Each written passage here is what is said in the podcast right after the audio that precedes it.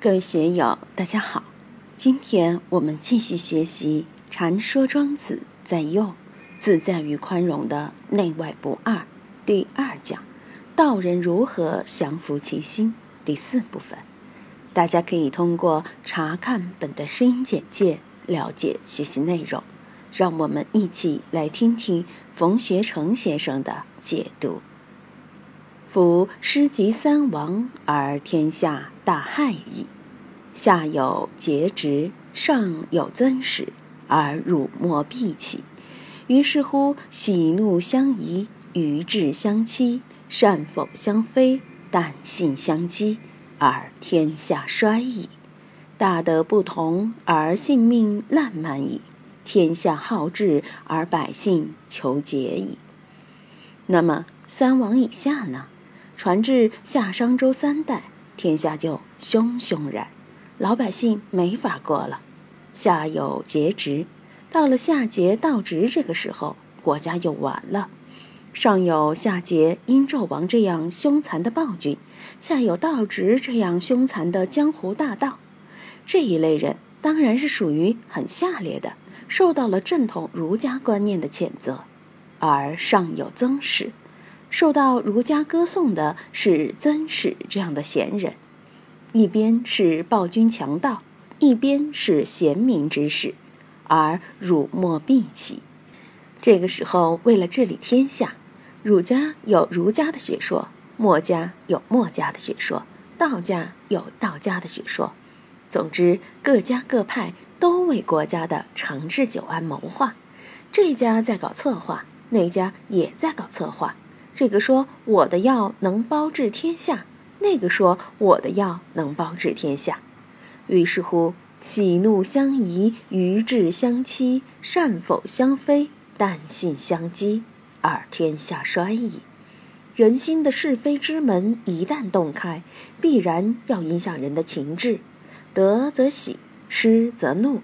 人的这种利害得失、富贵贫贱，就会引起喜怒哀乐。大家都在是非得失、喜怒哀乐之间互相猜忌，互相打肚皮官司，愚智相欺。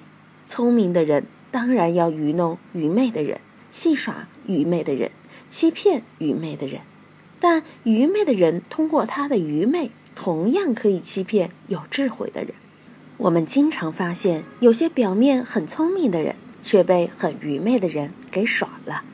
你看这些人老实巴交的样子，但往往就会把聪明的人耍了。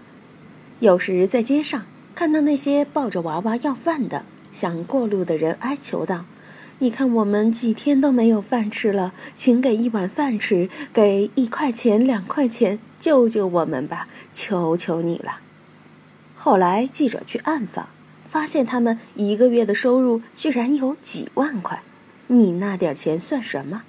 很多千把块钱一个月的，还要救助那些几万块钱一个月的乞丐。你看他们表面可怜，实际上他们不可怜。你看他们愚蠢，他们一点不愚蠢。俗话说：“面带猪相，心里嘹亮。”经常有这样的人，所以这叫愚智相欺。何况道家学说讲究大智若愚，遇到大智若愚的人，你要去骗他，说不定。他把你骗死了，你还不知道。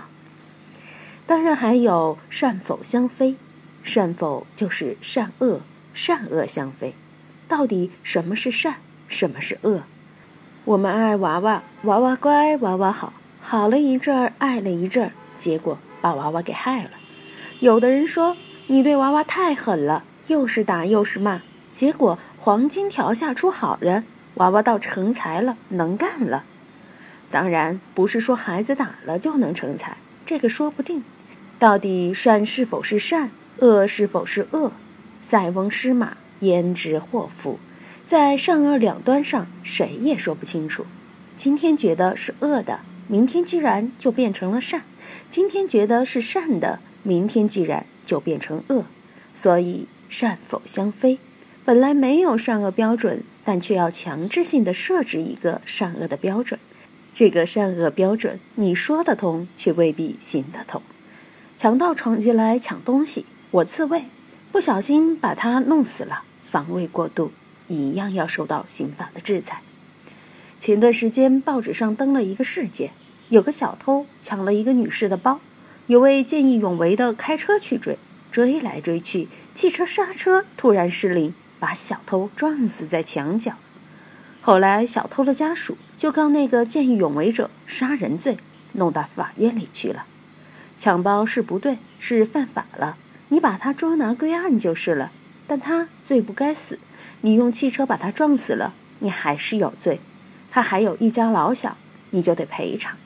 所以，我们看是非的标准是什么？这个说不清楚。所以，善否相非，还有淡信相讥。什么是荒诞的？什么是可信的？今天有个哥们儿说，他有个朋友吹牛说，天气好、运气好的时候，九峰山上还可以看到神仙。蛇妹妹经常去九峰山，你看到神仙没有？据说还有七仙女在那里洗澡，我二十多年前就听说过。据说九峰山上有瑶池，七夕节那几天，王母娘娘都要到那里去泡澡，舒服得很。当时就有好色的人相约去会七仙女，你说是真的吗？假的吗？说不清楚。哪个又红化了，哪个又作化了？这些东西，你说是真的还是假的？你说是假的。有些人信誓旦旦地说他亲眼见到了，到底是不是亲眼所见呢？你说非，好像也没有道理，毕竟是人家的信仰，人家好不容易建立的信仰，你要去讥讽也不好。成都人爱打问号，总喜欢问一句：“真的吗？”以前我的道教老师王云社老先生，他的干儿子叫王安民，王老太爷最烦他这个干儿子。无论说什么，他都要问：“真的吗？是不是啊？”哪怕你给他说“人不吃饭要饿死”，他也要问：“真的饿得死啊？”所以人心之间就是这个样子的。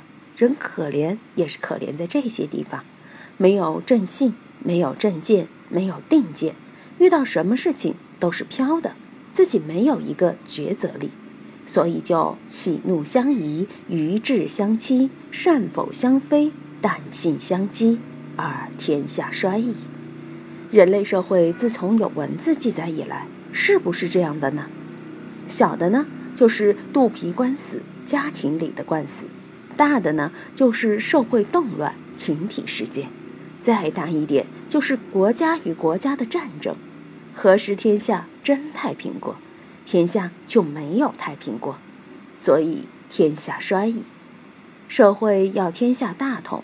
要因特勒雄奈尔，这个确实是遥遥无期的，天下衰矣。大德不同而性命烂漫矣。大德即大道之德，这个大德是遍布在万事万物之中的，万物都分享了这个德，而得之以为自己性命的根本。万物对这个德都顺着自己的秉性发展，而各不相同。烂漫就是花枝烂漫，万紫千红总是春。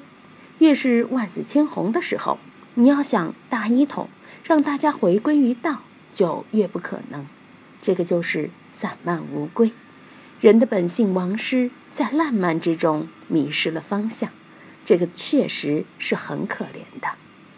今天就读到这里，欢迎大家在评论中分享所思所得。我是万万。我在成都龙江书院为您读书。